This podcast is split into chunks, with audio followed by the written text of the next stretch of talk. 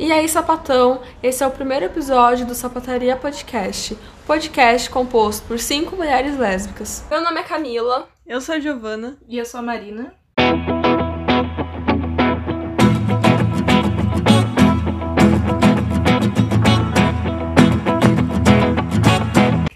Então, como vocês devem ter percebido, aqui nós somos só três, mas nós somos cinco meninas que decidiram criar esse podcast e nós vamos ir nos revezando nos episódios. Em alguns episódios nós vamos estar todas juntas e nós planejamos colocar os episódios toda segunda-feira de manhã. Então, nesse primeiro episódio, a gente vai falar um pouco sobre a gente, né? Se apresentar mesmo.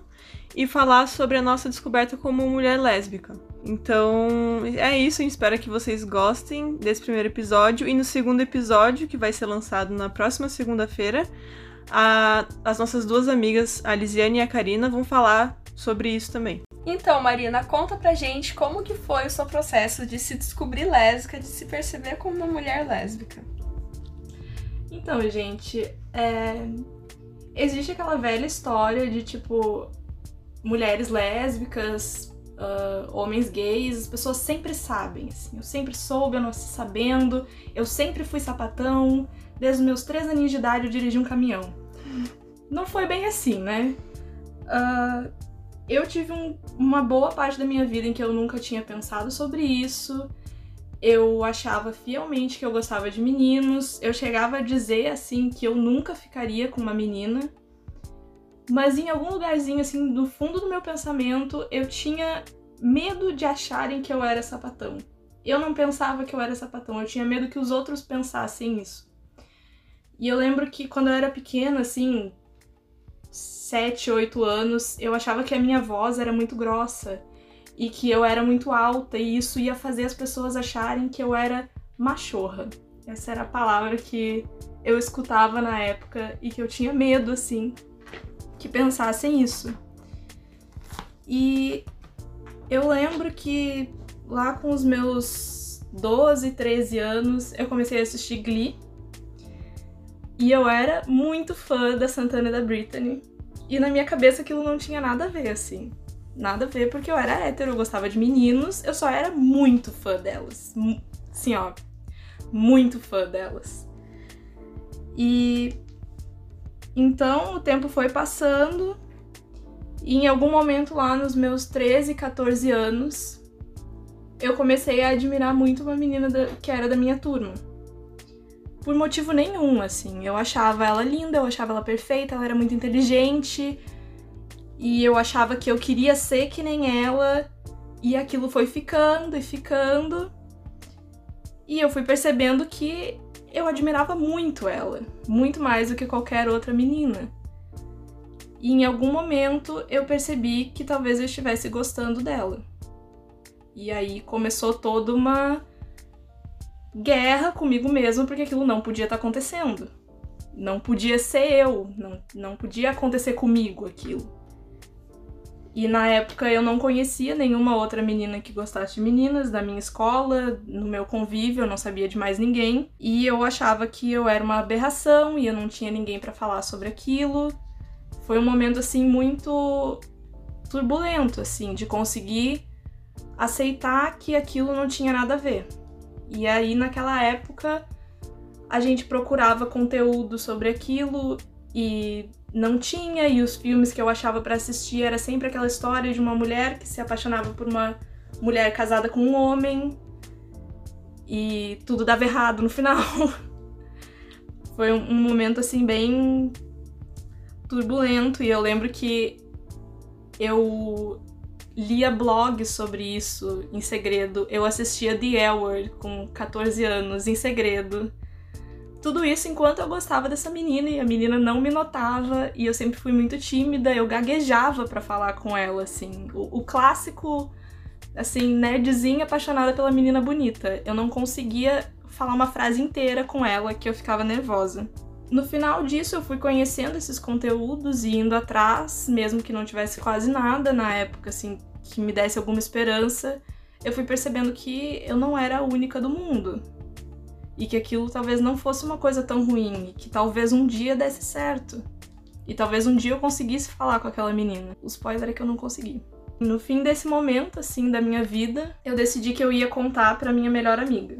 E o meu grupo até então eram todas meninas hétero na oitava série, primeiro ano do ensino médio. Eu decidi que eu ia contar para minha melhor amiga e eu estava na casa do campo dela, no meio de uma fazenda, sem ter para onde fugir. Se tudo desse errado, eu tava presa lá. E eu lembro que eu comecei falando para ela que eu tava gostando de alguém e eu descrevi umas características da menina e a minha amiga simplesmente citou todos os meninos da turma. Até que alguma coisa clicou ali no cérebro dela e ela me perguntou se era uma menina. E eu falei que sim. E aí o meu coração já tava tava a mil, eu achava que eu ia perder aquela amiga, que tudo ia dar errado. Eu tinha muito medo das amigas não me chamarem mais para ir dormir na casa delas e terem medo de mim. Aí eu tive uma crise de nervosismo no banheiro, achei que minha vida ia acabar. Voltei pro quarto e falei assim, amiga, esquece nada aconteceu, vai passar. Isso não sou eu, não tem nada a ver, assim, não tem, assim, não, não vai acontecer. Vai passar, vai passar até, daqui a pouco passa, eu vou gostar de outro menino de novo. E aí não passou, né? Passou um ano, quase um ano eu ainda estava gostando da mesma menina e ainda não conseguia falar com essa mesma menina. E enquanto isso, a minha amiga maravilhosa, ela deixou esse um ano todo agindo como se nada tivesse acontecido. Ela esperou eu contar para ela de novo. Eu me assumi para mesma amiga pela segunda vez. Ela fingiu surpresa. Até eu contar para outras amigas foi bastante tempo depois, assim. Mas eu tive muito essa amiga que super me apoiou, super me escutava o dia inteiro falando sobre isso, fingia que não tava de saco cheio. E no final eu não fiquei com a menina. Não falei com a menina e não beijei a menina. Que triste. Mas. Talvez nos próximos episódios eu conte o resto da minha história. Então agora a Camila vai falar um pouquinho sobre como foi isso tudo pra ela. Gente, quem era sapatão que não chipava a, a Britney e a Santana? Acho que todo sapatão gostava delas, porque. Pré-requisito. É. Eu não assistia Glee, então eu não posso falar isso porque eu não sabia nem quem elas eram. Perdeu a carteirinha. Tava muito Uhum. longe da minha realidade nessa época uh, assistir Glee e, sei lá, nem, nem sabia que tinha personagens lésbicas em Glee, porque eu não me interessava por isso na época. E vamos à minha história. Uh, tudo começou quando eu tinha poucos anos, uh, sei lá, uns 14 anos, eu tinha isso na cabeça de que eu tinha que ficar com uma mulher um dia. Eu sempre, eu sempre soube não, mas por muito tempo eu sabia que uma hora ou outra eu ia ter que ficar com uma mulher, mas eu acho que era muito mais pra eu saber que eu não gostava do que pra eu realmente me descobrir e tudo mais. Esse querer ficar com mulher pra mim era simplesmente pra eu tirar da cabeça isso, tipo, uma experiência de vida que eu tinha que ter. Mas o que eu não esperava era que quando isso acontecesse, minha cabeça ia ficar uma bagunça e eu ia de fato gostar. Eu não tinha amigos que fossem gays, lésbicas, bissexuais, nem nada.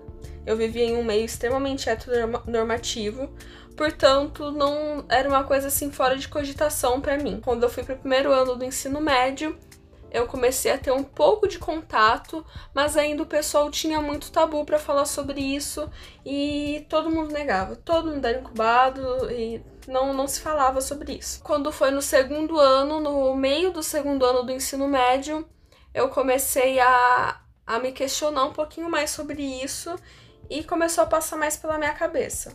Eu encontrei um grupo de jovens voluntários da minha cidade e me aproximei muito deles, e foi quando eu comecei a ter contato também com mulheres lésbicas. Eu já tinha tido contato com uma mulher lésbica até então, que inclusive eu tinha ficado meio apaixonada por ela, mas eu não tinha me dado muito conta, achava que, sei lá, que era coisa da minha cabeça. Quando eu me aproximei desse grupo de jovens voluntários, eu comecei a ter mais um pouco mais de liberdade na minha vida. Eu tinha, sei lá, 15, 16 anos. Consequentemente, eu fui ter a oportunidade de realmente poder ficar com uma mulher. A primeira mulher que eu fiquei foi a mulher que no momento é minha namorada, que é a Giovana. Oi. A gente ficou. Nesse momento, eu ficava com carinha. Ou sei lá, eu nem pensei de, ah, eu tô ficando com ele, acho que isso seria traição. Sei lá, eu só fiquei com ela. Mas eu achei estranho. Eu não gostei no momento. Eu achei uma coisa assim muito. Acho que talvez eu senti coisas que eu não tinha sentido com nenhum cara antes. Então, pra mim, foi uma coisa muito surreal e não, não gostei. É isso, não gostei. Só que eu fui lá e fiz de novo. Eu fiz de novo só pra ter certeza, assim, que eu não gostava, né? Mas aí a gente ficou, e aí a gente, come... eu a gente começou a conversar. Eu parei de ficar com esse carinha que eu ficava, mas eu sempre tinha essa coisa de negar muito. Eu comecei a negar, acho que quando eu comecei a perceber que eu podia realmente estar gostando dela, eu comecei a negar de todas as formas. O meu melhor amigo na época era gay, é gay, né? Ele tentava conversar comigo e falava, tipo, tá, Camila, mas você não acha que você tá gostando dela e você só tá negando. E eu continuava negando, não, não é isso, eu vou gostar de um homem, é, daqui a pouco eu gosto de um homem. E era uma coisa assim que não podia estar tá acontecendo não comigo. Tem até prints de conversas minha com a Giovana no antigos, assim, eu falando, não, porque eu só quero ser uma menina normal, gostando de um cara normal. Teve uma parte quando eu comecei a, a finalmente a, a, aceitar um pouco melhor isso, que eu, que eu percebi que eu gostava dela, eu ainda falava que eu era bi. Tinha ainda, né, a possibilidade de eu gostar de um cara, só que para mim isso foi uma coisa muito rápida, que eu tomei consciência muito cedo que eu não gostava de, de homens realmente. Porque eu fiquei com a Giovana, daí eu falei, não, eu preciso gostar de um cara. E aí eu peguei e tentei ficar com um cara assim, foi horrível, fiquei apavorada, odiei não queria nem chegar perto dele, fugi dele por muito tempo. Eu peguei e comecei a ficar de fato com a Giovanna, a gente começou a ficar mais sério. Eu não cheguei a ter que me assumir pros meus amigos, porque como eu fiquei, comecei a ficar com a Giovanna, eles viram, eles estavam, eram, eram os mesmos amigos, então eles estavam ali vendo a gente tendo, começando a ter um relacionamento, então eu não precisei me assumir. Mas na escola eu tinha muito medo. Eu, no quando eu entrei no terceiro ano do ensino médio, que foi quando eu e a Giovana já tava namorando, eu não falava para ninguém porque eu tinha muito medo de como as pessoas iam reagir e tudo mais. Então eu não falava, assim, eu, eu não falava nada sobre isso. Mas com o tempo que a gente foi ficando mais sério o nosso namoro, as pessoas também foram percebendo e ela ia me, me buscar na escola e tudo mais. Então foi algo natural. Eu não precisei me assumir para nenhum amigo, nunca precisei chegar e falar, tipo, é isso. Não, foi algo que só aconteceu mesmo. Essa é a minha história e agora a Giovana vai falar um pouco de como foi para ela esse processo de se assumir. Gente, peraí, que que bonitinhas que a Giovana ia buscar ela na escola, o romance adolescente que eu sempre sonhei. O que a gente não faz no começo de namoro, né? Mas de... vale, vale lembrar que a Giovana ia me buscar na escola porque tinha uma menina que descobriu que eu era ah, sapatão. Verdade. E a menina não saía do meu pé. Tipo, eu era a única sapatão assumida da escola. No, no, na, na, metade do terceiro ano do ensino médio.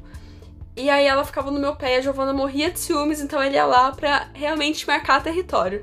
A menina ficava mandando bilhetinho, escrevia na sua carteira, um monte de coisa assim. Na minha não, na carteira dela. Meu professor tirava foto e me mostrava que a menina meu escrevia Deus. meu nome. Eu só ia lá pra olhar com cara feia pra ela, real. Mas tá, então vou contar como que foi a minha história de descoberta sapatônica. Quando eu tinha 13, 14 anos, eu era otaku. Então, tipo. Altas revelações aqui, né? Então, as minhas referências era tipo anime heterossexual e tanto filme quanto livro assim, eu nunca tinha lido nem visto nada sapatão assim, era tudo bem heteronormativo. Então, eu nunca tinha percebido que talvez eu poderia gostar de mulheres. Só que tipo, desde bem criancinha, eu fui a típica sapatão, sabe? A típica caminhoneirinha, assim. A criança que você olha é, é criança.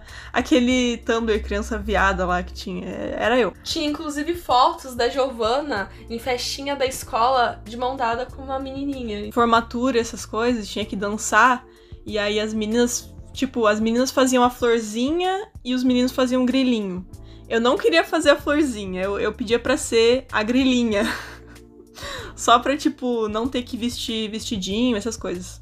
Porque eu nunca gostei dessas coisas. Não se preocupem, hoje em dia ela continua uma baita de uma sapatona, deu tudo certo.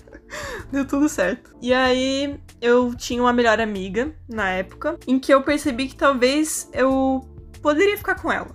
Porque também ela era muito aberta, ela é bissexual. Então, tipo, eu poderia ficar com ela. Chegou um certo momento que eu tava na casa dela com um amigo E aí a gente ficou, tipo. Ela falou assim: ah, vamos. Eu falei: ah, tá, vamos. Tipo, eu tava apreensiva porque, claro, né? Parece algo errado quando a gente tá num meio heteronormativo e tal. E eu só tinha um amigo gay que não era assumido. Mas já era muito mais do que eu tive do que a Marina teve. Sim. E na família também não tinha nenhuma referência lésbica ou gay. Então parecia algo errado mesmo. Uh, tá ficando com uma pessoa do mesmo sexo. Mas mesmo assim fui lá, né? Aí fiquei com a menina. Não é errado. Vamos. É claro que depois veio aquele sentimento de estranhamento, assim. Porque é como se eu tivesse que fazer tudo escondido da minha mãe. E é como se eu estivesse na frente da minha mãe e ela já me visse como sapatão sem saber que eu fiquei com as pessoas. Tipo, eu ficava com medo dela dela perceber que eu tava diferente de algum modo, sabe? E tipo, como eu sempre pareci muito sapatão, os meus amigos acho que sempre souberam assim. Eu não precisei de muito esforço para falar com eles sobre isso.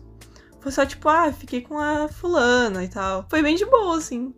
Eu tava num, num ciclo de amigos que já era aberto, meio aberto, porque já tinha esse amigo gay. Mas enfim, depois disso, continuei ficando com homens também. Infelizmente, a gente comete erros, né? Na real, eu só fui me descobrir como mulher lésbica em 2016, no final de 2016. Mesmo depois de namorar com a Camila, tipo, já, já tinha namorado com ela, a gente terminou e voltou algumas vezes. Mas eu sempre falava que eu era lésbica, depois falava que eu era bi. Enfim. Quando ela tava comigo, ela falava que ela era lésbica. Daí a gente terminava. É. Aí ela via que era muito mais fácil ficar com homens. É porque Aí... eu era aquela menina que ninguém queria ficar, entendeu? Aí qualquer migalhinha que eu desse pros machos, eles já vinham ficar comigo, então era mais fácil. Tá, mas é isso então, a minha história. No próximo episódio, então, vai ter a história da Lisiane e da Karina, que são amigas que também vão fazer parte do podcast. Nos próximos episódios, a gente pretende trazer convidadas também para falar sobre outros assuntos, não só nessa questão de se assumir e tal, de se descobrir, enfim. E esse foi o nosso primeiro podcast. É, a gente espera que vocês tenham gostado. A gente aceita sugestões também. Temos um e-mail que vocês podem enviar suas sugestões. podcastsapataria.gmail.com Vocês podem enviar lá alguma sugestão, enfim. E a gente vai deixar também nossas redes sociais na descrição desse episódio para vocês irem lá conversar com a gente. Também pode dar sugestão por lá. Porque é legal colocar rosto na voz, né? Porque a gente ouve, mas a gente não, não tá vendo as pessoas. Então é legal a gente relacionar a voz com a pessoa. Então é isso, gente. Até segunda que vem. E siga bem, caminhoneira.